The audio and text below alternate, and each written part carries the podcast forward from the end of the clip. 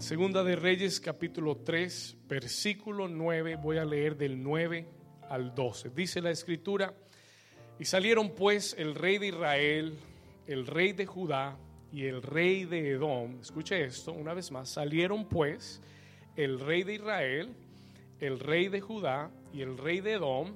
Y como anduvieron rodeando por el desierto siete días de camino, les faltó qué cosa?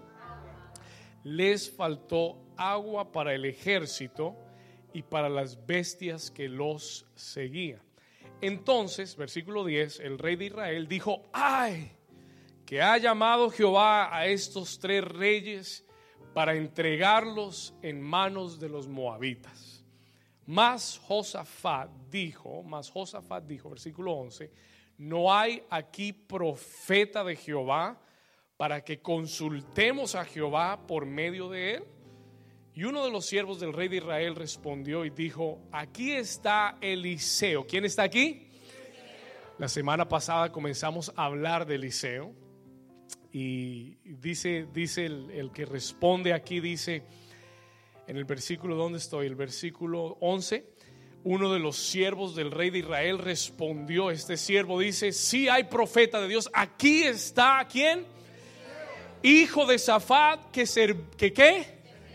Que servía a Elías. Esa es, esa es una buena, eh, esa es una buena nota en tu resumen. Esa es una buena nota en tu hoja de vida. Tú le serviste a Elías. Esa es una buena recomendación. Amén. Y dice, él es profeta de Dios, Eliseo, hijo de Zafat, que servía a Elías. Versículo 12. Y Josafat dijo, este tendrá palabra de Jehová. ¿Qué dijo Josafat?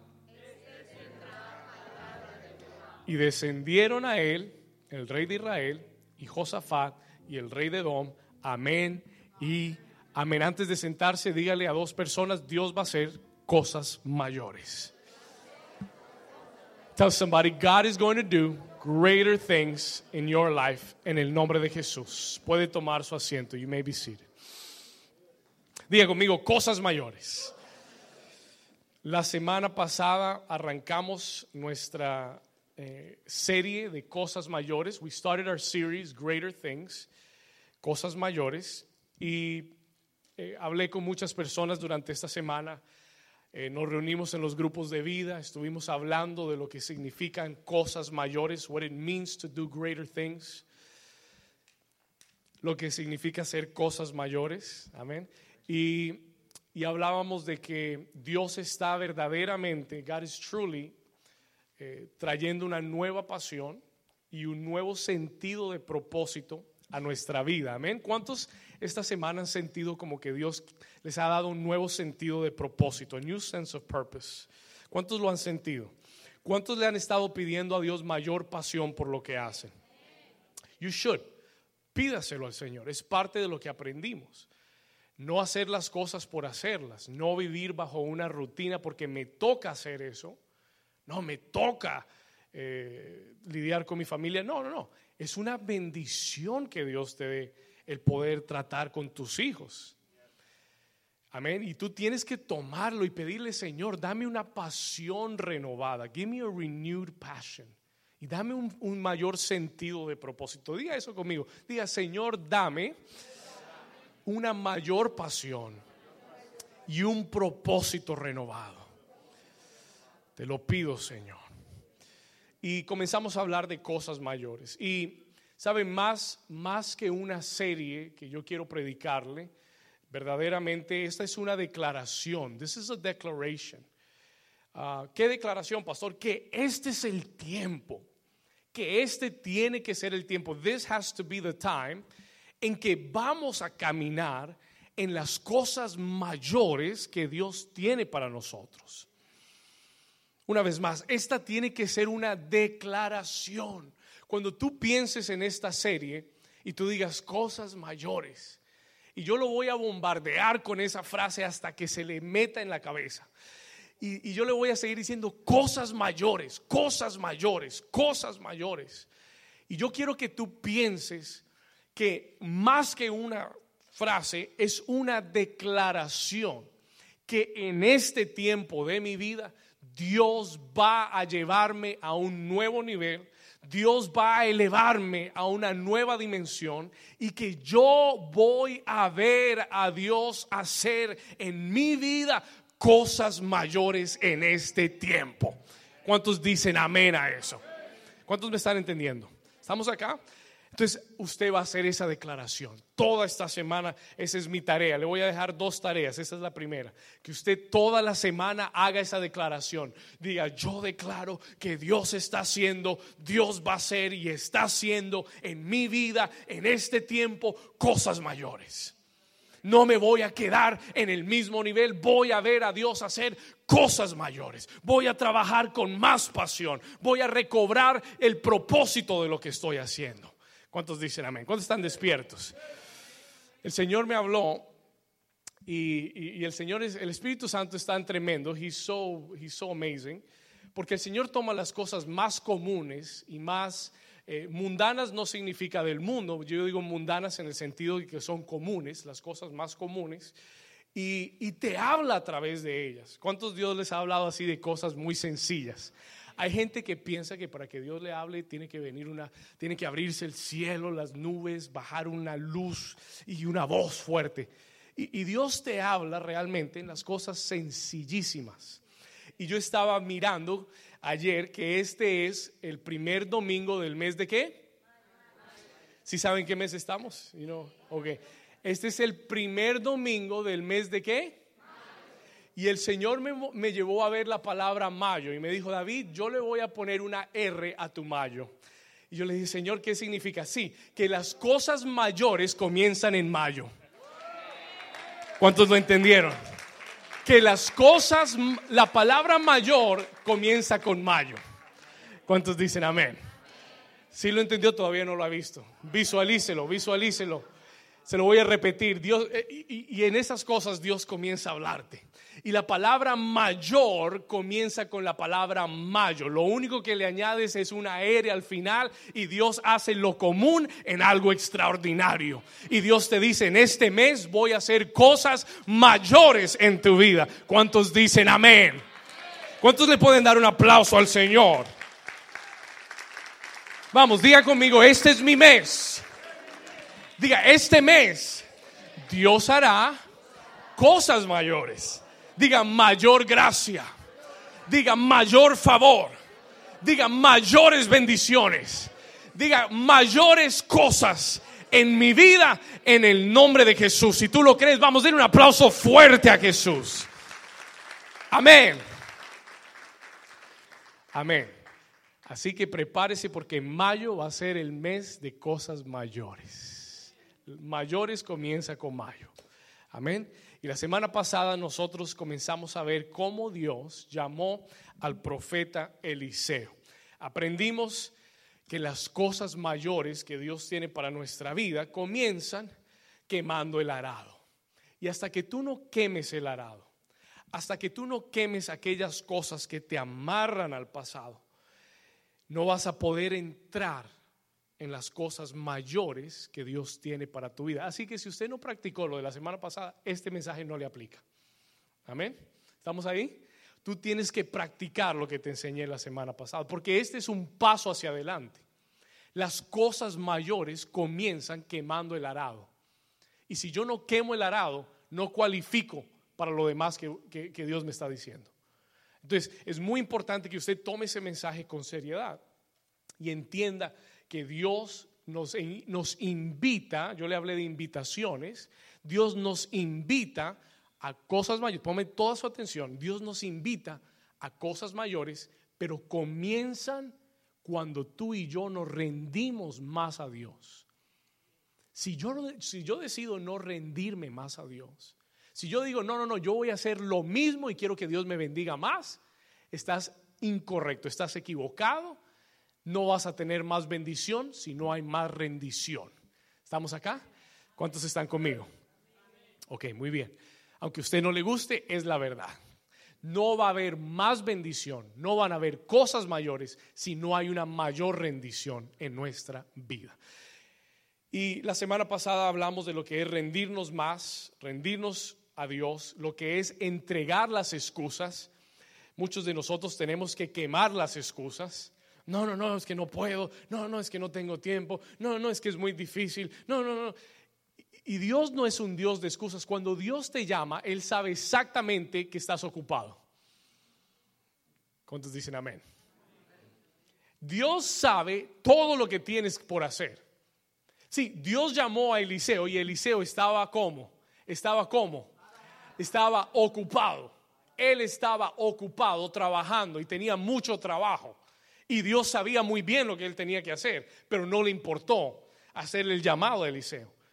Pero lo que, lo que hizo que Eliseo sobresaliera fue que él no le dio excusas a Dios. Él lo único que le dijo fue, déjame, voy a hacer una fiesta, voy a quemar los bueyes y voy a quemar el arado y voy a, y voy a seguirte. Y lo hizo para nunca regresar. ¿Estamos acá? Así que eso, eso fue lo que hablamos la semana pasada. Si usted no lo oyó todo, escuche el mensaje porque va a ser de mucha bendición para su vida. Hoy yo quiero tomar un paso hacia adelante con Eliseo. No, no voy a ir al, a la siguiente, al siguiente capítulo de su vida, vamos a regresar ahí después, pero quiero dar un paso más adelante. Dios me dio esta palabra muy específica para ti en este día y quiero ir a Segunda de Reyes 3, donde comenzamos a leer esta mañana. Y hoy vamos a dar un paso hacia adelante, porque yo quiero saber, yo quiero saber, después de que yo quemo el arado, cuál es el siguiente paso. ¿Cómo llego yo a las cosas mayores que Dios tiene para mí? Entonces, en Segunda de Reyes, capítulo 3, donde comenzamos a leer esta mañana estos versículos, ah, encontramos uno de los primeros milagros que Eliseo eh, hace como profeta. Ya Eliseo, ya Elías se fue, eh, eh, en el capítulo 3 ya Elías se fue, ya Elías no está más, y Eliseo es el profeta de la nación de Israel. Él es el mero mero, como dirían en México. Él es el, el chacho, él es así como así dice en Colombia, ¿no? El chacho. En la costa colombiana se dice así. Él es el duro de la película. O sea, él es el hombre principal. He is the main guy. ¿Ok? Él es el hombre principal. Él es el profeta de Israel. Elías se fue. Y en el capítulo 3 encontramos eh, uno de los primeros milagros, one of the first miracles, uno de los primeros milagros que Eliseo hace. Ahora, yo quiero contarle lo que sucede en el capítulo 3 para que usted entienda. I want you to understand what's happening en el capítulo 3 de Reyes. Póngame su atención, si usted no entiende esto no va a entender el mensaje. En el capítulo 3 de Reyes hay, chistoso, en el capítulo 3 de Reyes hay tres reyes. Hay tres reyes que se juntan, ¿ok? Ah, el rey de Israel, el rey de Judá y el rey de Edom. Three kings get together. Ahora, el que junta a esos tres reyes es el rey de Israel, porque, por una sencilla razón, porque el rey de Moab se ha rebelado contra él, porque Moab era un tributario de Israel, y como se había muerto el papá del rey de Israel, que era Acab, ahorita se lo voy a explicar mejor, el rey de Moab decidió rebelarse contra Israel y decir, no vamos a pagar más impuestos, no vamos a pagar tributos más. Y el rey de Israel busca al rey de Judá y busca al rey de Edom y les dice, vayan conmigo a la batalla, vengan conmigo a pelear contra Moab y vamos a derrotarlo y vamos a, que nos pague tributo otra vez. Y lo que parecía como que sería una, una victoria fácil, lo que parecía, porque imagínense, tres naciones contra una sola, uno diría, bueno, ya lo tienen ganado, it should be easy. Debería ser una batalla fácil, sencilla. Y lo que parecía una batalla fácil y sencilla se complicó. Porque decidieron tomar una ruta para llegar a Moab que los llevaba a través del desierto.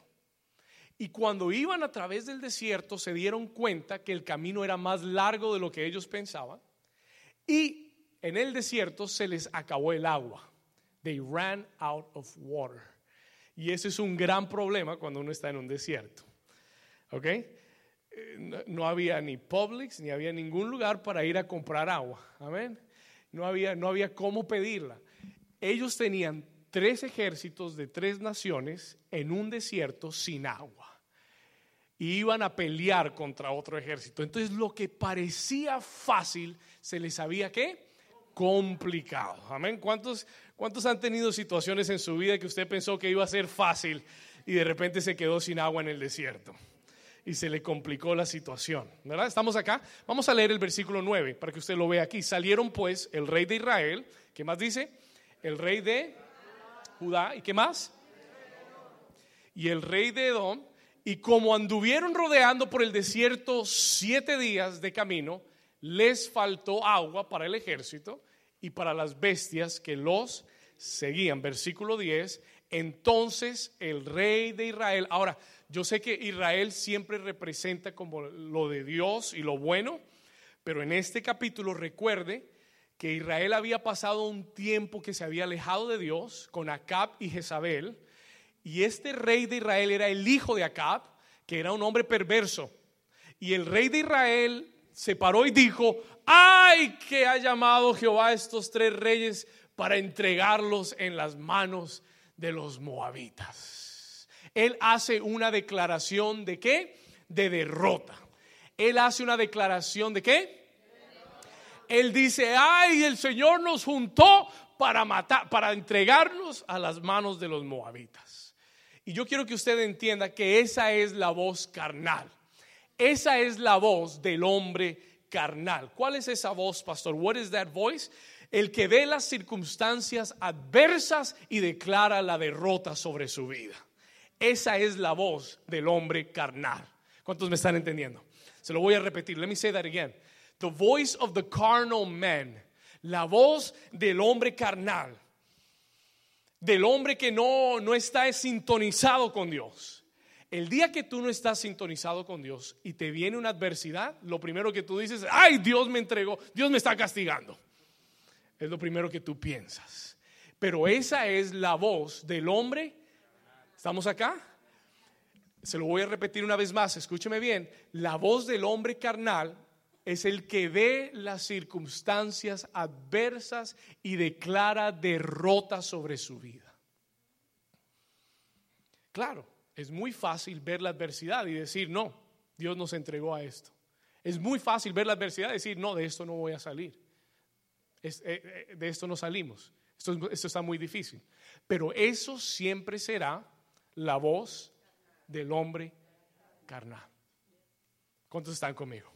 ¿Están entendiendo? Mas la Biblia dice, the Bible says, que el justo por la fe vivirá. El justo no camina por vista, sino camina por... ¿Cuántos están acá? Se lo voy a repetir. El justo no camina por lo que ve. Si la Biblia dice que el justo, el que sirve a Dios, el que está conectado con Dios, nunca permite que lo que ve dirija su vida. Se lo voy a repetir, let me say that again. El hombre que está conectado con Dios nunca permite dirigir su vida por lo que ve, porque muchas veces lo que ves es adverso y contrario a lo que Dios ha dicho. Y por eso la Biblia dice, el justo por la fe vivirá y no caminará por vista, sino caminará por... Por... ¿Cuántos dicen amén? Dígale a su vecino, vecino, es hora de caminar por fe. Come on, touch somebody and tell them it's time to walk by faith. Tócalo y dile, deja de ser tan carnal. Amén. Dígale, no seas carnal. Hoy como que estoy predicando en mexicano. No seas carnal. No seas carnal. Amén. ¿Cuántos me están entendiendo? ¿Sí o no, Daisy? Así es, así es. Amén. Hay que ser espiritual. Cuando tú quieres ver las cosas mayores, tienes que ser espiritual. You have to be spiritual. Porque si te dejas guiar por lo que ves, ya el diablo te tiene comido. Ya eres una presa. Vas a, vas a confesar lo que dijo el, rey de Israel. Vas a decir, no, el Señor nos entregó. No, no, no, la enfermedad vino. No, no, no, estoy enfermo. No, sí, me morí. No, no, vino, vino la, la dificultad económica. No, no, el Señor me está castigando.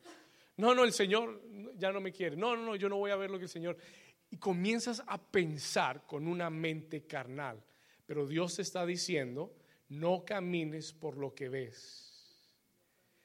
El justo no camina usando su vista. El justo camina usando su fe. ¿Cuántos dicen amén? Y entonces él dice, ve las circunstancias, él declara derrota sobre su vida, pero el rey Josafat, que era el rey de Judá, la parte de Israel que quedó sirviendo al Señor, en el versículo 11 dice, mas Josafat dijo, Josafat se levantó, Josafat se levantó y dijo, no hay aquí profeta de... Él dice, un momento, yo sé que las cosas no se ven bien, pero ¿qué dice Dios? What does God say? ¿Cuántos me están entendiendo? Se lo voy a decir este lado que está como más despierto. Vamos a ver. Él dice, yo sé que las cosas no se, ven, no se ven bien. Yo sé que no hay agua y que estamos en el desierto. Pero vamos a ver que si hay aquí profeta para que nos dé una palabra de Dios. ¿Cuántos me están entendiendo? Yo sé que las cosas no se ven bien, pero ¿qué dice Dios? Yo quiero saber qué dice Dios. Yo no quiero saber lo que dice eh, el noticiero. No quiero saber lo que dice el reporte médico. No quiero saber lo que dice mi cuenta de banco. ¿Cuántos dicen amén? Yo quiero saber lo que dice Dios. Porque lo que dice Dios es más importante que lo que ven mis ojos. ¿Cuántos dicen amén? ¿Estamos acá? Muy bien, denle aplauso al Señor, claro que sí. No hay aquí profeta de Jehová para que qué? ¿Para que qué? ¿Para que qué? Ok, lo primero que quiero hablarte en esta mañana, escriba esto, por favor. Number one, Lucas, pónmelo aquí arriba. Número uno, quiero hacer un punto de esto. Consulta a Dios primero. Escriba esto. Y aunque la declaración es buena de Josafat, aunque Josafat dice, consultemos a Dios, me da un poco de tristeza el pensar que consultar a Dios fue lo último que hicieron. Y muchas veces nosotros hacemos cosas y después le consultamos a Dios. Y Dios no quiere ser tu salvavidas. Él va a ser tu salvavidas. Pero Él quiere ser, Él no quiere ser tu última opción. Él no quiere ser el último que piensas cuando tienes que resolver. Ay, no tengo nada más que hacer, voy a orar a ver qué pasa. Dios no quiere ser la última opción en tu vida. Él quiere ser tu primera opción.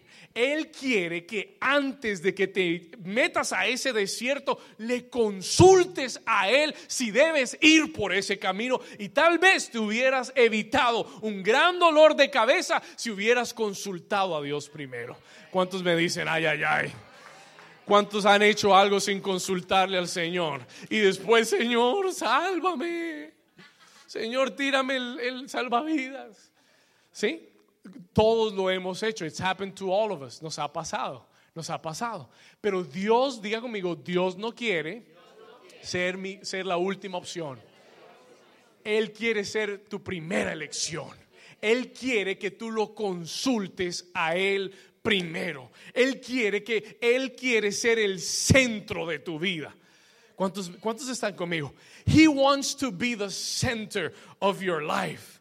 Dios nunca debería ser tu último recurso. Tú tienes que hacer un esfuerzo consciente que Él siempre sea mi primera opción. Antes de yo tomar una decisión, voy a consultarle a Dios. Antes de yo tomar una determinación, voy a preguntarle a Dios que me dé dirección. Voy a pedirle a Dios que me dé dirección para tomar una mejor decisión. Pero yo conozco muchos cristianos, cristianos, que vienen a la iglesia, que aman a Dios, pero que conscientemente no, no consultan con Dios primero. Y hacen decisiones y hacen cosas. Y después, pastor, ore por mí. Mire que me está pasando esto y esto y esto y esto y esto. Y buscas que Dios te salve del problema. Cuando Dios quería evitarte el problema. Para comenzar, si hubieras puesto a Dios primero. ¿Cuántos me están entendiendo? Así que te estoy dando un consejo pastoral. Créame que si hay algo, ayer hablaba con, con alguien y le decía esto mismo, si hay algo que yo he aprendido como pastor, es que mis decisiones afectan a muchas personas. Entonces yo, antes de tomar una decisión, no lo hago por emoción, ni lo hago alocadamente. Yo digo, Señor, muéstrame si esto es lo que tú quieres. Por favor, dame tu dirección, dame tu sabiduría para tomar la decisión. ¿Cuántos me están entendiendo? Y lo que te estoy tratando de decir esta mañana es no tomes decisiones a la ligera, consulta a Dios primero. Que Él no sea tu salvavidas, que Él sea tu primera opción, que Él sea el centro de tu vida, que todas tus decisiones pasen por Él. Eso es lo que pasa cuando Dios es el centro. El centro de una ciudad, todas las carreteras pasan por el centro. Cuando Dios es el centro de tu vida, todas tus decisiones pasan por Dios. Puede que te parezca bien, puede que sea una buena idea, puede que todos te digan, hazlo, hazlo, hazlo, hazlo, hazlo, pero tú les tienes que decir, wait, wait, wait, wait, time out, time out, time out, un momentico, yo tengo que consultarle a Dios primero. Porque nada me sirve que, que todos me apoyen y me digan que sí, y cuando no vaya bien, ¿quién me va a apoyar? Yo necesito que Dios me apoye. ¿Cuántos dicen amén? ¿Cuántos le dan un aplauso al Señor por eso? Diga conmigo, Dios es el primero y será el primero en mi vida. Muchas veces las grandes necesidades que enfrentamos en nuestra vida, escuche esto, muchas veces las grandes necesidades que enfrentamos en nuestra vida son la forma en la que Dios mismo nos guía a tener una mayor dependencia de Él. I'm going to say that again. Escuche esto. Póngame mucha atención a esto.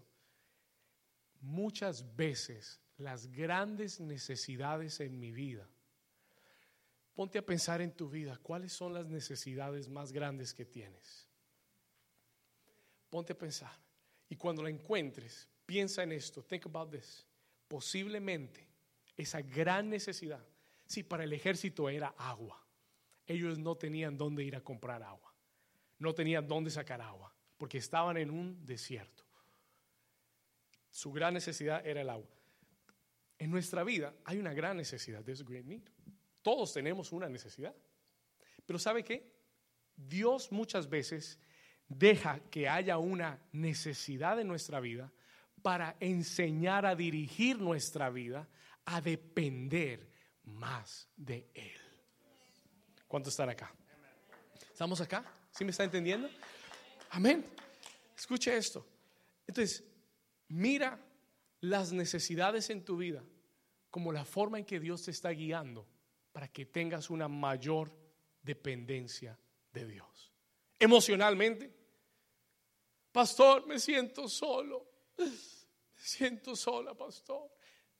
Si esa es tu necesidad, posiblemente Dios te esté tratando de enseñar cómo depender más de Él y no de la gente para sentirte acompañado o sentirte bien. Oh, porque es que la gente un día está y el otro día no está. Y si tú dependes de la gente, vas a quedar muy mal parado. ¿Estamos acá? ¿Cuántos me están entendiendo? Pero Dios te está enseñando y te lleva por un momento donde te sientes solo y, tú y al principio lloras y al principio te quejas y al principio le dices, Señor, ya no quiero estar solo. Y el Señor, pero llega un momento donde el Señor te comienza a mostrar y te dice, bueno, guess what? You're not alone. No estás solo. Yo estoy contigo. ¿Por qué no dependes más de mí? ¿Por qué no hablas más conmigo? ¿Por qué no me buscas más? ¿Por qué no dejas que yo te acompañe más? ¿Por qué no dialogas conmigo? ¿Por qué no lloras conmigo? ¿Por qué no me das una llamadita y me escribes un mensajito de texto a mí que estoy dispuesto a escucharte todo el tiempo? ¿Cuántos me están entendiendo? Y el momento en el que tú comiences a depender más de Dios y tus emociones no dependan de la gente. Ay, no, que mi esposa no me, no me miró hoy. No, que fulanito no me saludó. Que el pastor no me dio un abrazo. Who cares? ¿Quién le importa? Tú dependes de Dios. Tú, tú dependes de Dios, no de los hombres. ¿Cuántos le dan un aplauso al Señor? Si tienes una necesidad económica, posiblemente es que Dios te esté tratando de enseñar a que dependas más de Dios. Y no dependas de un cheque que te llega todos los viernes. Que no dependas de un jefe que te diga, ay, mire, hice un buen trabajo, aquí está el cheque. No, no, no, no, no, no, no. Jesús dijo, no, no, no. Nuestro Padre Celestial sabe que tenemos necesidad de todas las cosas y Él nos dará como alimenta las, las aves del cielo. Te dará tu comida. Como viste los lirios del campo, te dará vestido. Porque tú vales más que una paloma, vales más que una flor. ¿Cuántos dicen amén? ¿Estamos acá? Dígale a su vecino, el pastor está predicando bien hoy. Amén. Gloria a Dios. Si hay una necesidad en tu salud, if there's a need in your health, Dios te está tratando de llevar a enseñarte a que dependas no de un doctor. Hay gente que vive enamorada de su doctor. Ay, no, no, no, no, mi doctor, oh, es precioso. No, no, no, mi doctor, oh, él me sana cada vez que voy. Pues Dios quiere enseñarte a que dejes a tu doctor a un lado y que comiences a ver al sanador, Jehová Rafa, el Dios que sana, que llevó mis enfermedades en la cruz del Calvario y dependas porque el doctor te puede dar una pastillita que te haga sentir bien, pero Dios te puede sanar completamente.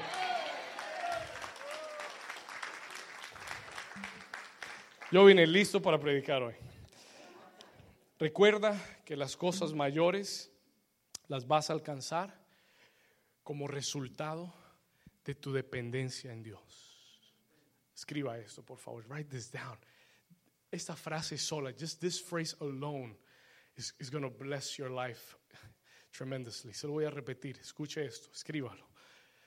Escuche esto.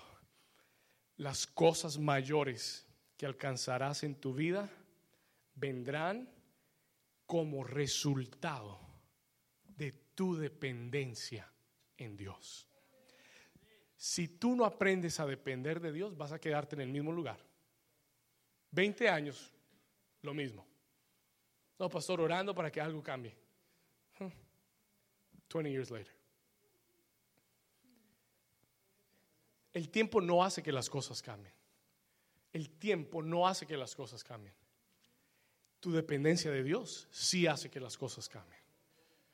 Tu mayor dependencia de Dios sí hace que las puertas se abran. Porque cuando Dios ve que dependes más de Él que lo haces de la gente, entonces las cosas mayores comienzan a llegar a tu vida. Porque las cosas mayores vienen de Dios y no de la gente. ¿Estamos acá? Receive that in Jesus' name en el versículo 12. ¿Cuántos están recibiendo algo de Dios hoy? ¿Cuántos Dios les está hablando? Is God talking to you? Amen.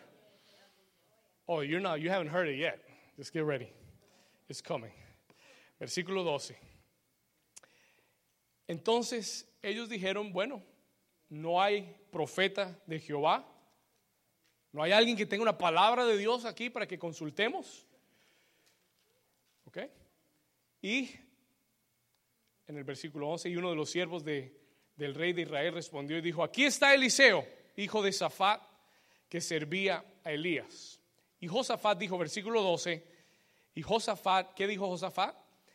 Este tendrá palabra de Jehová, y descendieron a él, rey de Israel, a él, el rey de Israel, y Josafat, y el rey de dos. Diga conmigo cosas mayores. Hace unos capítulos atrás, Eliseo estaba arando bueyes Ahora hay tres reyes que vienen en Cadillacs buscándolo el consejo de Eliseo. ¿Cuántos dicen gloria a Dios? Diga conmigo cosas mayores. Yo creo que un día esta iglesia va a estar dándole consejos a gobernadores, alcaldes y aún presidentes. I believe that with all my heart. Este lado lo cree, este lado nadie aplaudió. Gloria a Dios. Yo lo creo con todo. Gracias. Escúcheme, listen to me. Yo creo, y, yo creo y se lo digo, y, acuérdense de este día, vamos a tener gobernadores, alcaldes, presidentes que van a venir a esta iglesia buscando una palabra de Dios. Porque Dios nos va a llevar, diga conmigo, a cosas mayores. Eliseo era un agricultor, pero ahora tiene tres reyes de tres naciones buscándolo para que les dé un consejo de parte de Dios. ¿No son esas cosas mayores? Amén. Y entonces dice la escritura, ahora me encanta Eliseo, me encanta, I love Elijah, porque Eliseo, no sé, si a mí me viniera a buscar el presidente de Estados Unidos y otros tres presidentes, no sé, yo me pondría bien humilde, yo me pondría, no sé, yo, yo estaría listo para recibirlo, señor presidente, Dios, God bless you, God bless, no, so good to see you, señor presidente, señor presidente, eh, viceministro, Dios lo bendiga. Pero la Biblia dice, versículo 13, entonces Eliseo le dijo al rey de Israel, ¿qué tengo yo contigo? ¿Para qué? En otras palabras, ¿para qué viniste? Yo hubiera hecho todo lo contrario. Yo, yo lo hubiera recibido, hubiera cancelado todos los appointments, lo hubiera recibido. Pero él le dice, ¿qué tengo yo contigo? Escuche esto ve a los profetas de tu padre.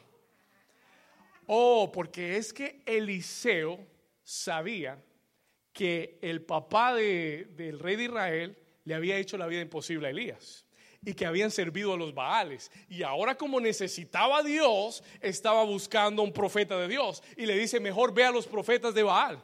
Ve a los profetas de tu padre y de tu madre. Ve y búscalos a ver si te dan una respuestica de Dios. Pero lo que me gusta de Eliseo es que él no va a comprometer su integridad, ni que él va a comprometer la palabra simplemente porque alguien de arriba lo está buscando. ¿Cuántos dicen amén? Él sabe quién es él. Él sabe que Dios fue el que lo llamó y que ningún hombre, ni gobernador, ni presidente puede quitarlo ni removerlo de lo que Dios le dio. Entonces él no tiene miedo de hablarle fuerte. He's not afraid of talking to him straight up. Y le dice, ¿qué tengo yo contigo? Yo no soy tu profeta, yo no soy profeta tuyo. tus padres sirvieron a Baal, tu mamá sirvió a Baal. Ve a ellos. Go to them. Busca una respuesta de ellos. No vengas a mí. Don't come to me. Y el rey de Israel le respondió, no, porque Jehová ha reunido a estos tres reyes para entregarlos en manos de los moabitas. Versículo 14, vamos acá. Y Eliseo dijo, vive Jehová de los ejércitos, en cuya presencia estoy, que si no tuviese yo respeto al rostro de Josafat, rey de Judá, ni te miraría a ti, ni te viera. Así, así, con esa actitud. Es que eso hay que leerlo, entendiendo cómo fue. Él se lo dijo así nomás. Si no fuera por Josafat que vino contigo, yo no te atendería, ni te miraría, ni me importaría cinco lo que tienes que decir.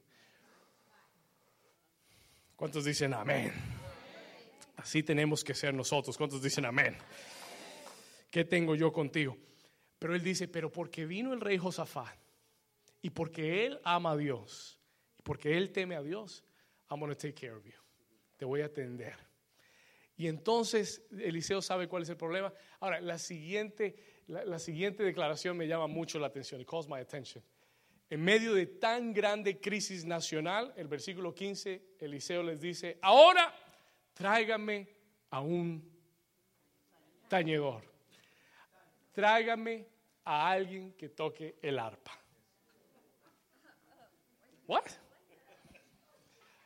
Vienen tres reyes que tienen un ejército que está muriendo en el desierto, necesitan agua vienen a buscar una respuesta de Dios. Eliseo le habla feo al rey de Israel. Y después dice, búsqueme un pianista que me toque el piano. Eso dice, equivalente a un pianista. Tráigame un pianista. Bueno, tráigame un guitarrista. Si no hay piano, tráigame un guitarrista. Ahora, yo, yo sé que puede sonar un poquito chistoso, pero los profetas, y escucha esto porque quiero enseñarle esto, los profetas, por lo general, siempre iban acompañados de un arpista, un tañedor. Porque ellos entendían que en la adoración había una sensibilidad a la voz de Dios. ¿Cuántos dicen amén? Entonces los profetas cargaban sus, sus arpistas, sus tañedores con ellos Y cuando necesitaban una respuesta para un momento difícil y un momento crítico, no se iban a llamar a fulanito. No, ¿tú qué piensas? ¿Será que hago esto? ¿Será que hago esto? No, no, ellos iban a la adoración y comenzaban a adorar a Dios, comenzaban a buscar la presencia de Dios y comenzaba a sonar el piano, el arpa y ellos se metían en la presencia de Dios y Dios comenzaba a dar una respuesta a la necesidad. ¿Cuántos dicen amén? ¿Qué me está tratando de decir, pastor? What are you trying to tell me? Que la próxima vez que tú tengas un conflicto y no tengas una respuesta, deja de, llamar a fulanito y a sutanito. Ay, ¿será que vamos a ver qué dice fulanita? A ver qué me recomienda eh, Pepita, a ver qué me dice eh, fulanito, a ver, a ver qué me dirán, a ver qué hago. A ver,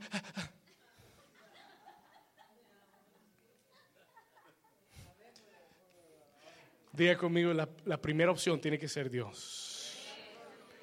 Y Eliseo, cuando necesitaba darles una respuesta, habían tres naciones que dependían de la respuesta. Habían muchas vidas que dependían de esa respuesta. ¿Y sabe lo que él hizo? Él dijo, déjeme entrar a la presencia de Dios déjeme adorar, let me worship, tráigame al piano, tráigame el pianista y, vamos a buscar a Dios. Y él comienza, y, no sé, la, Biblia solamente dice que mientras el tañedor tocaba, la mano de Jehová vino sobre Eliseo. ¿Cuántos dicen amén? ¡Wow! Y yo te estoy diciendo que la próxima vez que venga un conflicto grande a tu vida, la próxima vez que estés en una situación y no sepas qué hacer, no sepas cómo actuar, en vez de comenzar a llamar a todo el mundo, busca esa presencia de Dios. Pon, si no tienes un pianista que venga y te toque, entonces pon, una, pon una canción en tu, en tu computador, pon una canción en tus audífonos, en tu iPod, pon una canción en tu radio. Comienza a adorar a Dios. Yo se lo dije cuando comenzamos, porque cuando la adoración sube, las respuestas bajan. Cuando la adoración sube, las respuestas de Dios descienden a tu vida. La presencia de Dios desciende y en ese lugar la mano del Señor vendrá sobre ti y tendrás una respuesta de Dios. ¿Cuántos dicen amén? Dale un aplauso si tú lo crees, vamos.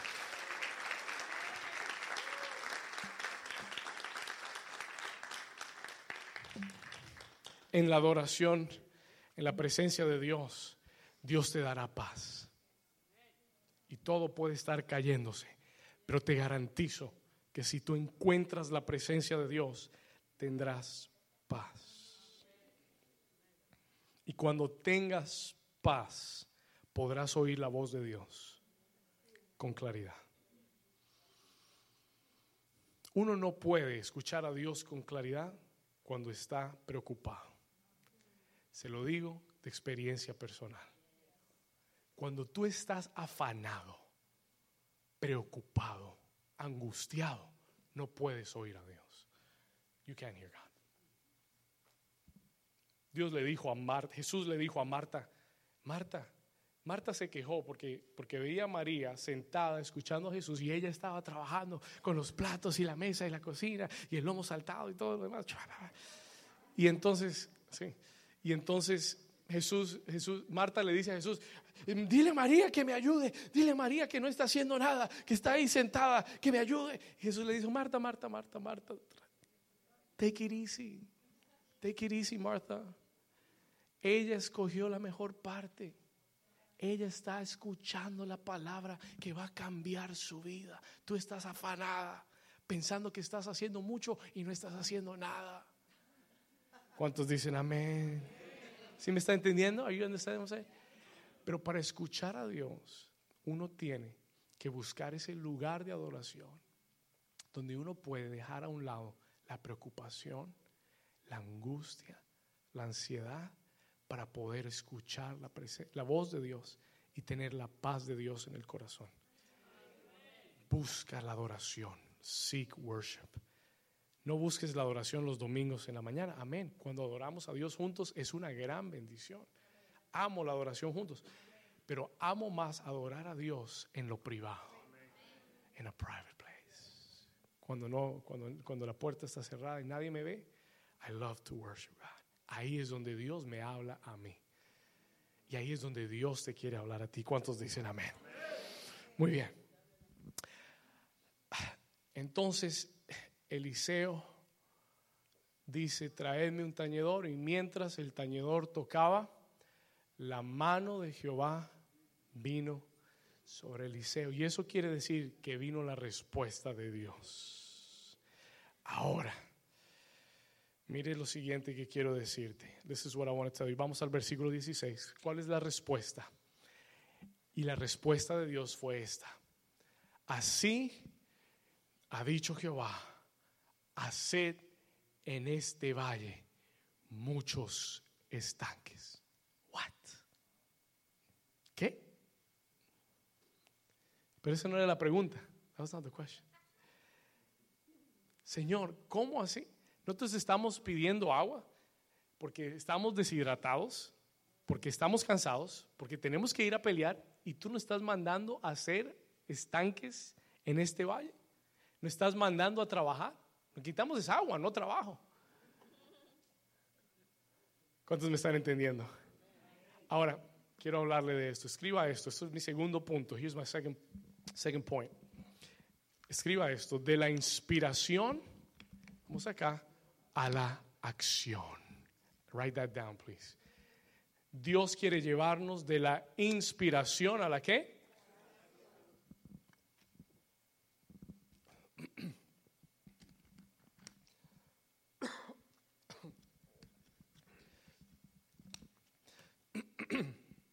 de la inspiración a la. Me. ¿A la qué? A la acción. Tomé agua antes de tiempo. Okay. De la inspiración a la participación o a la acción. Ahora, escuche esto. Muchas veces, yo le dije hace un momento que no era lo que ellos estaban preguntando, pidiendo. That's not what they were asking for. Pero muchas veces nosotros fallamos en hacer una transición, to make a transition, de un momento de inspiración a la participación y acción que Dios nos pide. Escuche esto, se lo voy a explicar. ¿Qué quiero decir con esto? What do I mean by this? Eliseo acababa de adorar. He, just, he was worshiping. Y había venido la mano de Dios sobre él. Y viene una inspiración. There's an inspiration. Yo pienso que cuando estamos aquí los domingos, ¿cuántos de ustedes salen los domingos de este lugar inspirados por Dios? How many of you come out inspired by God? La presencia de Dios, la palabra de Dios te inspira, it inspires you. Uno sale listo para pisarle la cabeza al diablo. Pero uno de los lugares donde fallamos es en la transición de la inspiración a la acción. ¿Qué quiere decir? What does that mean? Quiere decir que Dios te inspira en este lugar, te habla, te da promesas, te da palabra, pero cuando tú llegas a tu casa, gloria a Dios la realidad es como que mis hijos no oyeron el mensaje.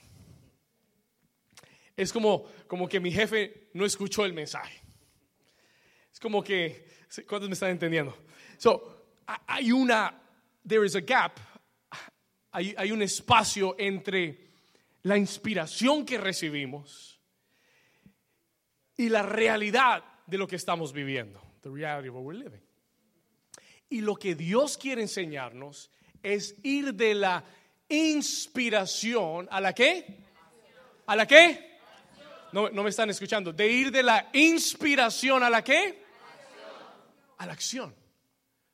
Porque ahí es donde está la clave para las cosas mayores en tu vida. Entonces, muchas personas vienen a la iglesia, son tocadas por la palabra, recibimos inspiración, nos llenamos de fe, we fill up with faith, pero tan pronto la inspiración se nos va, as soon as the inspiration is gone, tan pronto ya no oímos al pastor hablando, tan pronto ya no escuchamos al equipo adorando. La inspiración comienza a irse, the inspiration begins to leave. Y escuche esto, listen to this. Y tan pronto la inspiración se va, nos estancamos, we get stuck. Regresamos a la rutina, regresamos a, los problemas en la casa, regresamos a las cuentas que hay que pagar, regresamos al- al problema que tenemos con el jefe y a todas las demás cosas. Pero escuche esto, pero la inspiración que Dios nos da en la palabra no es para que simplemente la tomemos y digamos, wow, qué buena es la palabra de Dios, sino para que tú la tomes y digas, voy a hacer al- algo, perdón, me estoy atorando, voy a hacer algo con lo que oí. I'm going to do something with what I heard. ¿Estamos acá? Voy a hacer algo con la inspiración que recibí, with the inspiration I received. Entonces, una vez más, tenemos que ir de la inspiración a la qué? A la acción. We have to go from inspiration to participation or to action. Porque si no lo llevamos, entonces nos estancamos. ¿Cuántos me están entendiendo? Escuche esto. La participación en nuestra vida es una orden de trabajo que Dios nos da. It is a work order that God gives us. Escucha acá, ponme atención. La participación que Dios pide que tengamos es una orden de trabajo, es a work order. Pues, Estoy arreglando el camino hacia donde lo voy a llevar. Quédese ahí un momentico. Se lo repito. La participación en nuestra vida es una orden de trabajo hacia lo que Dios quiere que hagamos. Cada palabra de Dios requiere una acción. Cuando Dios nos habla, mi oración es que tú salgas de aquí y por eso yo le digo cosas como quemar el arado, para que usted se recuerde y piense, wow, tengo que quemar el arado. Y hoy te estoy hablando de cavar pozos, porque quiero que recuerdes esta semana que Dios te habló de cavar pozos. Y se lo voy a explicar en un momento. Pero esto es lo que estoy hablándole de participación. Recibes una palabra, pero Dios quiere que la tomes y cuando pare la inspiración, comience la acción. Cuando llegues a tu casa, comienzas a, comiences a practicar y a ejercer lo que estás oyendo. Busca la forma de hacer algo con lo que oyes. ¿Estamos acá? ¿Estamos bien? Ok. ¿Qué fue? Listen to this. Y, aquí, y aquí voy llegando a donde quiero llegar. ¿Qué fue? El problema es que no tienen agua. Piden, le consultan a Dios y le piden una respuesta a Dios. La respuesta de Dios es, ¿quieren agua? Busquen una pala y comiencen a cavar pozos. La respuesta que Dios les da es, ¿quieren que yo haga una obra en su vida? Caben pozos. Toque su vecino y dile, vamos a cavar pozos. Cami, bring my shovel, quickly. Dígale al otro vecino, al que está al otro lado, dígale, vamos a cavar pozos. ¿Será que esto nos servirá para acabar? Bring me the other one too, quickly. Dígale a su vecino, vecino, vamos a cavar pozos.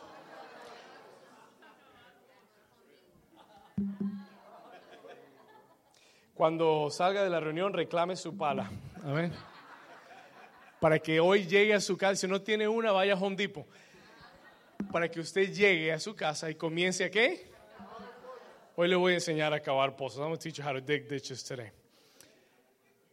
Amén. Se va a poner aquí mientras que lo usamos. Pastor, ¿qué significa? What does it mean? Cavar pozos. Dios les dijo, háganse estanques, caben pozos en la tierra, dig ditches on the earth. Escúcheme porque todo lo que le he dicho es para traerlo a este punto. Y aquí está lo que Dios me dio para usted. This is what God gave me for you. Get ready for this. Escuche esto. ¿Qué significa cavar pozos en mi vida. What does it mean to dig ditches in my life?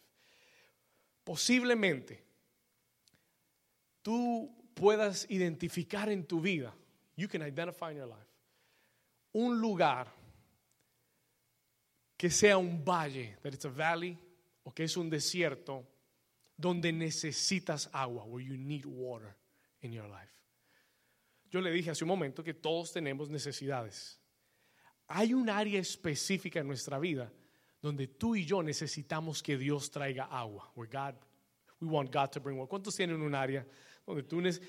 Sí, y, y es que la cosa del agua es que la cosa del agua es que solo, es solo algo que Dios te puede dar.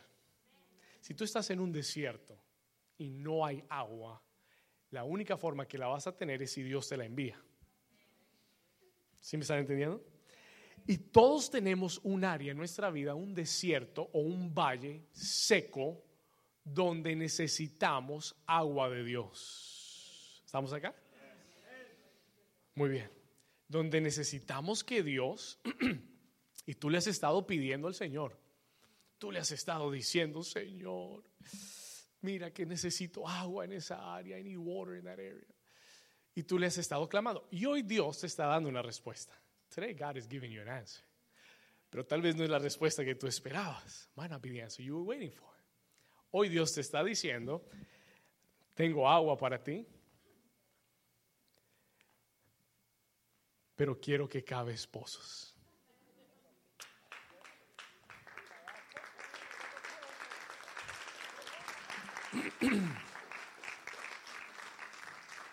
Tengo agua para ti, pero quiero que cabes pozos. I want you to dig ditches. Pastor, no entiendo. I don't understand. Escuche esto. Tú le has estado pidiendo una respuesta al Señor en algo específico. Tú les, muchos de ustedes, el Señor me dijo, estos días, muchos en este lugar le han estado diciendo, Señor, ¿qué hago? What do I do? Muchos de ustedes han estado orando por una respuesta de Dios y le, están, le preguntaron al Señor específicamente, Señor, ¿qué hago? What do I do? Y hoy Dios te está respondiendo. God is answering you. Y te está diciendo, no te quedes con las manos cruzadas. Don't stay with your... Necesito agua. Vamos a ver cuándo llueve.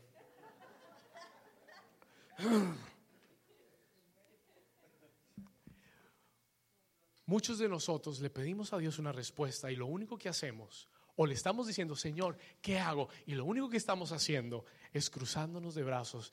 Y el Señor me dijo, diles que no se queden con los brazos cruzados. Don't stay with your arms turned. No te quedes con los brazos cruzados. Escucha esto. Dios me dijo, no te quedes en el lugar de la inspiración porque es muy fácil conformarnos y decir, no, no, no, Dios, Dios me dio una linda palabra y recibí una palabra de Dios. Y quedarte en la inspiración. And stay in the inspiration.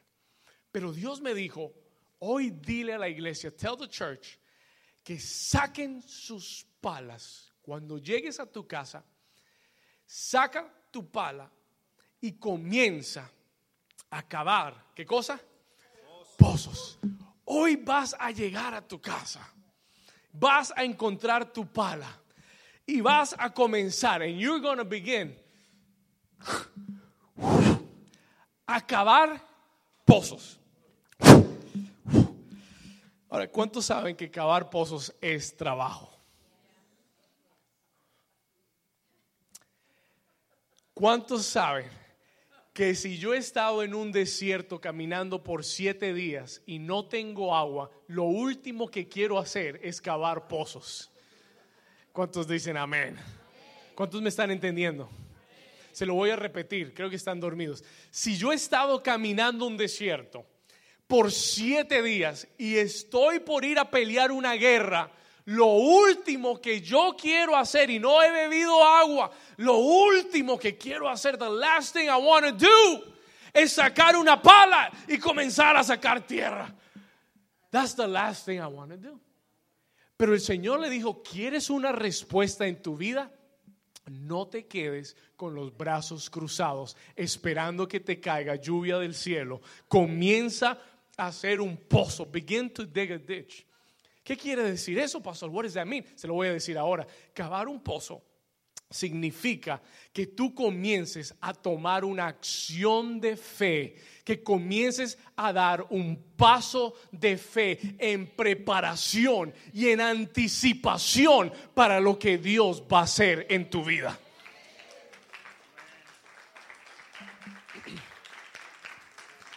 I'm going to say it again. Se lo voy a decir otra vez. Escúcheme bien. Cavar pozos es comenzar a hacer un trabajo, es esforzarnos, tomando pasos de fe. ¿Qué sentido hay en cavar un pozo en un desierto? ¿Qué sentido tiene hacer un hueco en un desierto? Ninguno. No tiene sentido. Pero Dios le dice, si tú quieres que yo te dé agua, entonces comienza a cavar pozos. Y eso quiere decir toma pasos y acciones de fe en preparación y en anticipación a lo que tú estás esperando que Dios haga. Mm.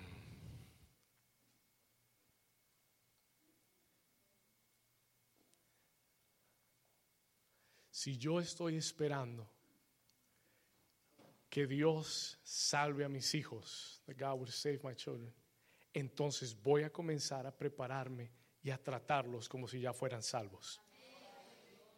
Mm, y puede que no sea tan fácil, puede que eso sea...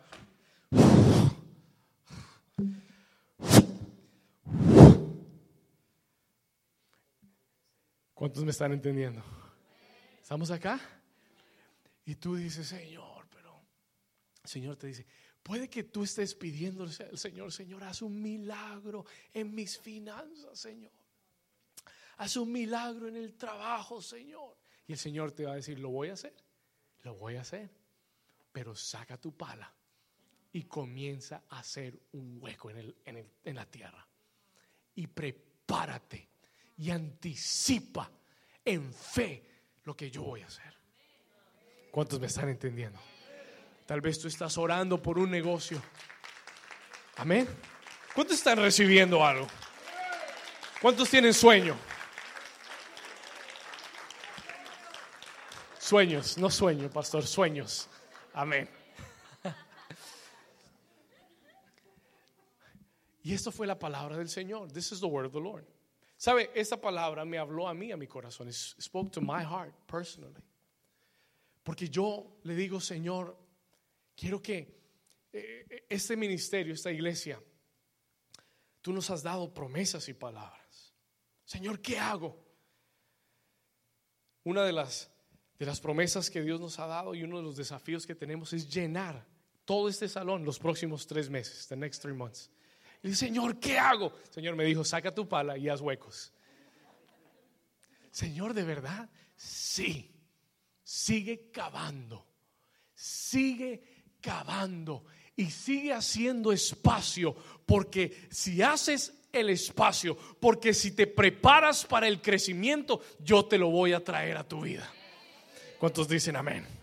Porque si te prepa, si comienza a acabar como si el agua viniera mañana, comienza a prepararte y anticipar lo que estás creyendo que Dios va a hacer. Pero muchos de nosotros decimos, amén, pastor, yo creo, si Dios va a enviar el agua, ah, bueno, muy bien. Y si te la envía ahora, ¿dónde la vas a retener? ¿Cuántos me están entendiendo?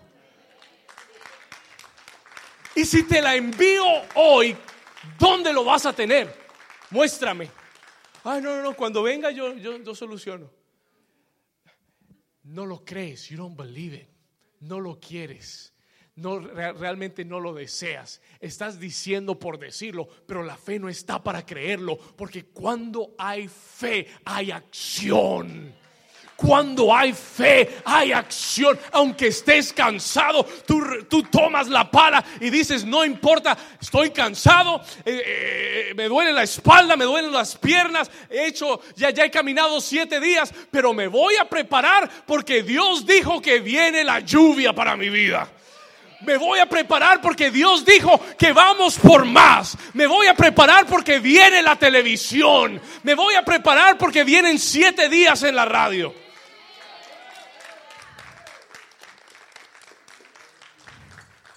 ¿Cuántos me están entendiendo? Hace un año atrás comenzamos a acabar. Hace un año atrás yo le dije en la iglesia, Señor nos dio una palabra, God gave us a word. Hace un año atrás les dije, vamos a prepararnos para la televisión. Y les dije, lo primero que vamos a hacer es vamos a comprar una cámara. Y esa cámara que usted ve ahí, que es una cámara semi profesional, fue el primer pozo que cavamos. The first day we did. Hace un año atrás. Y muchos de ustedes participaron, muchos de ustedes creyeron al Señor, dieron su ofrenda y hoy, cuando las puertas se abren, un año después, cuando comenzamos a ver la lluvia caer, tengo buenas noticias, no nos toca solucionar a última hora a ver qué vamos a hacer. Ya tenemos mucho material de dónde sacar. ¿Por qué? Porque alguien un día oyó una palabra y dijo, voy a comenzar a cavar pozos, porque cuando llegue la lluvia voy a estar listo para lo que venga. ¿Cuántos me están entendiendo? Are you with me?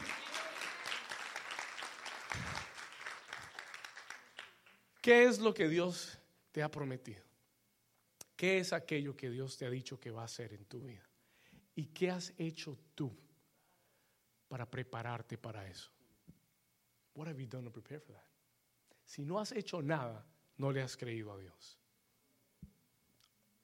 Se te murió en la inspiración. Y hoy Dios te está diciendo, sal de la inspiración a la acción. Sal de oír una palabra y toma la pala y comienza a cavar y a prepararte para lo que Dios va a hacer en tu vida. Dios te prometió que te va a dar un hombre, una mujer de Dios para tu vida. Comienza a hacer preparativos en tu vida para recibir esa persona. ¿Cuántos me están entendiendo? Are you understanding what I'm saying? ¿Estamos acá?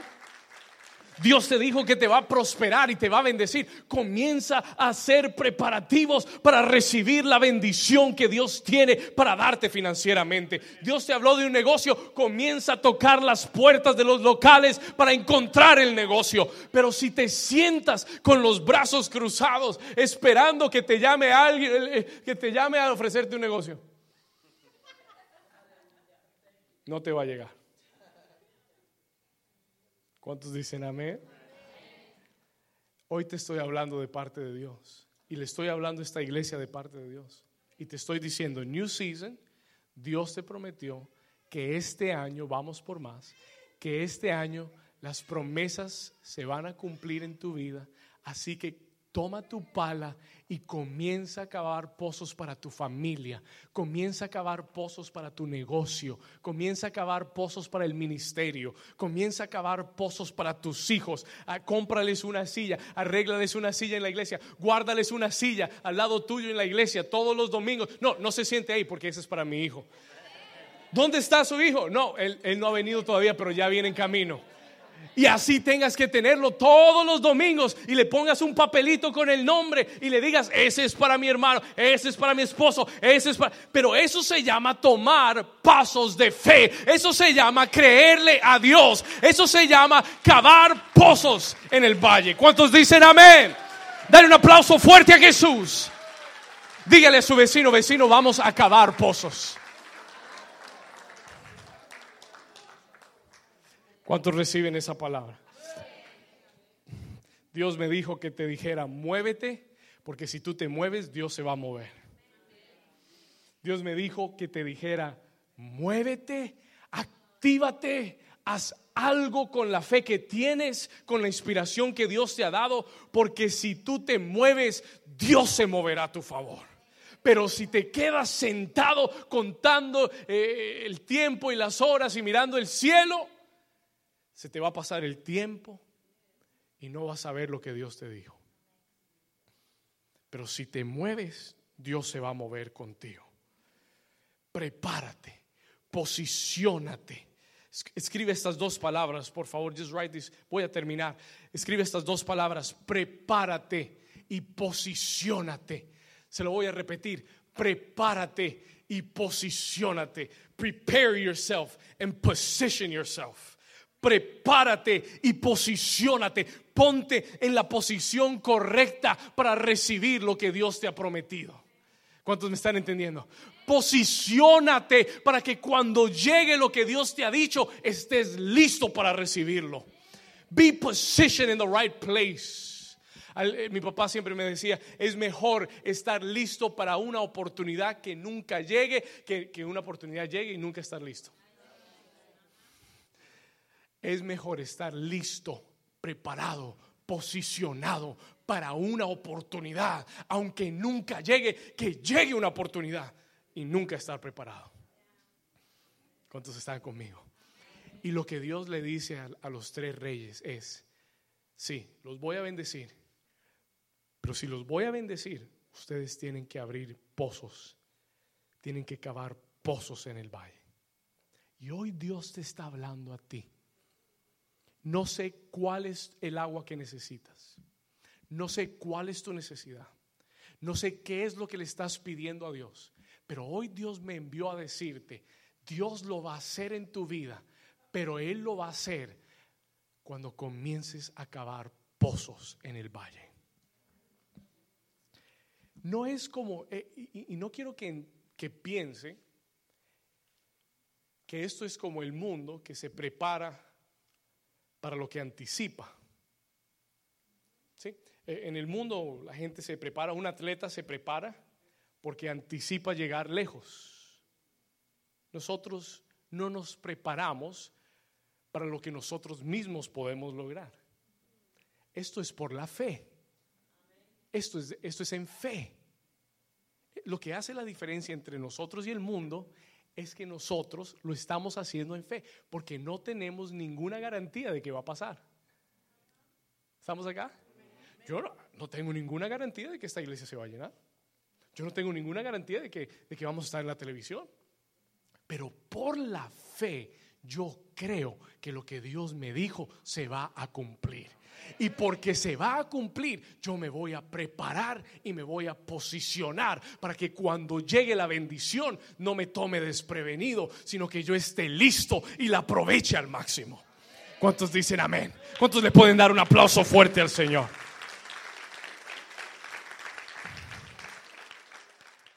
No, no, no. Dios te está diciendo cuando termine, ay pasó, pero yo llevo un año cavando. Pues hoy Dios te está diciendo, sigue cavando. Terminaste de hacer uno, haz otro. Y cuando termines de ese, haz otro. Y si ya terminaste de hacer el otro, haz muchos huecos, haz muchos estanques. ¿Por qué? ¿Sabe por qué? Y el Señor me dijo, ¿por qué? Porque, porque la forma en que Dios quiere bendecirte va mucho más allá de lo que tú estás preparado para recibir. Solo cuatro aplaudieron. Solo cuatro lo entendieron. ¿Sabe por qué Dios dijo muchos estanques? You know why he said a lot? Porque tú no tienes ni idea de cuánto Dios quiere y va a bendecir tu vida. Tú no estás preparado hoy. Y por eso Dios te está dando esta palabra. Y muchos de ustedes van a salir de aquí y van a ser grandemente bendecidos. Porque van a ir a Home Depot y se van a llevar su pala. Amén. Ya mi abuela dice que ella tiene una pala. Entonces, escuche esto, pero, pero muchos de ustedes van a salir de acá, escúchame, muchos de ustedes van a salir de acá y se van a quedar viendo el techo y van a decir, ay, qué lindo el servicio, qué linda la palabra, gloria a Dios. No, el pastor, no, me gustó el saco del pastor, muy bonito, sí, no. David cantó hermoso hoy, no, no, no, una bendición, no, gloria a Dios. Y se van a ir a la casa y va a pasar la semana, la inspiración se te va a ir, tu vida va a seguir igual, los problemas van a venir, el jefe, el jefe te va a gritar, la esposa se te va a poner brava, los niños te van a, tumbar el televisor. Y, todo, y, todo, y, tú dices, Señor, pero, pero yo, yo pensé, y el Señor te va a decir, sí, lo que tenías que hacer era ponerle acción a la palabra, es anticipar lo que yo te dije que voy a hacer en tu vida. Es prepararte y posicionarte. Porque si tú comienzas a tomar la palabra y, a darle vida, a posicionarte y activarlo, y comienzas a hacer muchos estanques, muchos estanques. Señor, pero ya, ya hice esta semana lo que podía. Bueno, la próxima semana hazlo otra vez. Y sigue haciéndolo. Y sigue trabajando. Y sigue. El, proyecto de esta iglesia no es de la noche a la mañana. Nosotros llevamos seis años seis años cavando. Eh, su pastor ha estado seis años cavando. Y cuando yo ya quería decirle, Señor, no más, el Señor me dijo, sigue preparándote porque tengo mucho más para ti. Y si tú sigues haciendo estanques, yo voy a traer más agua para tu vida. Voy a traer más agua para tu vida. ¿Cuántos dicen amén? Y Jehová dijo, haced en este valle muchos estanques, many ditches. Versículo 17, que dice, porque Jehová ha dicho Voy a terminar. Dile al vecino, vecino, tranquilo que el pastor va a terminar. I'm going to finish. Voy a terminar. Gloria a Dios. Pero no me quiero ir sin decirte esto. Ahora, le da una orden de trabajo. Saquen las palas, hagan, hagan estanques, porque Jehová ha dicho así. No vas a ver viento y no vas a ver lluvia. Wait, wait, wait, time Un momentico. Entonces, ¿cómo va a llegar el agua? ¿No va a caer con lluvia? No. ¿No lo va a traer el viento? No. Y vamos al tercer punto acá, rápido. Tercero, y, lo dejo irse para su casa tranquilo. Vaya a la playa y disfrute. Dios te va a dar respuestas en una forma inesperada. Tú estabas orando por lluvia y Dios te va a decir, pues te voy a dar agua sin lluvia. Tú pensabas que la respuesta estaba en la lluvia y por eso tú estás mirando el cielo buscando una nubecita que salga y diciendo, ay Señor, ¿será que esa es? Señor, ¿que será por acá? Señor, ¿será esto? Y el Señor te está diciendo, no, no, no, no, porque es que yo soy Dios. Y yo no estoy limitado por lo que a ti te limita. Y yo lo voy a hacer como tú menos lo piensas. Así que no busques la lluvia, no busques el viento, porque no será con ninguna de esas cosas. Vamos al versículo otra vez, versículo 17. Dice, no veréis viento ni veréis lluvia, pero lo que sí vas a ver es este, este valle lleno de aguas. ¿Cuántos dicen amén? Y yo le dije al Señor, Señor, no me importa cómo lo hagas. No quiero saber cómo lo vas a hacer. No tienes que decirme ni explicarme. Yo solamente te voy a creer y sé que lo voy a ver en el nombre de Jesús. ¿Cuántos dicen amén? Dale un aplauso fuerte a Jesús. Dale un aplauso fuerte a Jesús. Ponte de pie, vamos a leer estos versículos. Versículo 18. Vamos a leerlo juntos. Vamos a leer el 17 otra vez, léalo conmigo, porque Jehová ha dicho así, no veréis, ¿qué cosa? Léalo conmigo, ni veréis, pero este qué? Será lleno de qué? Y beberéis vosotros y vuestras bestias y vuestros ganados. Y esto es cosa ligera en los ojos de Jehová él entregará también a los moabitas en vuestras manos y destruiréis toda ciudad fortificada y toda villa hermosa y talaréis todo buen árbol, cegaréis todas las fuentes de agua y destruiréis con piedras toda tierra fértil. Versículo 20, léalo conmigo fuerte. Y aconteció pues que por la que, por la que, por la mañana Pregunta, ¿cuándo tuvieron que hacer los pozos? El mismo día que recibieron la palabra, porque al siguiente día el agua vino para ellos. Y dice que por la mañana, diga conmigo, por la mañana, diga por la mañana. Dice, y por la mañana cuando se ofrece el sacrificio. Mañana cuando te levantes, dale un sacrificio de alabanza, dale un sacrificio de adoración a Dios. Y por la mañana, cuando ellos ofrecieron sacrificio, vinieron aguas por el camino de Edom y la tierra, léalo conmigo, y la tierra se llenó de, otra vez y la tierra se llenó Una vez más diga, y la tierra se llenó de aguas. Dale un aplauso fuerte a Jesús. Dale un aplauso fuerte a Jesús. Diga conmigo, viene el agua. Diga, viene el agua. Aleluya. Levanta tus manos y adora a Jesús. Levanta tus manos y adóralo. Come on, David, help me worship. Vamos, equipo de adoración.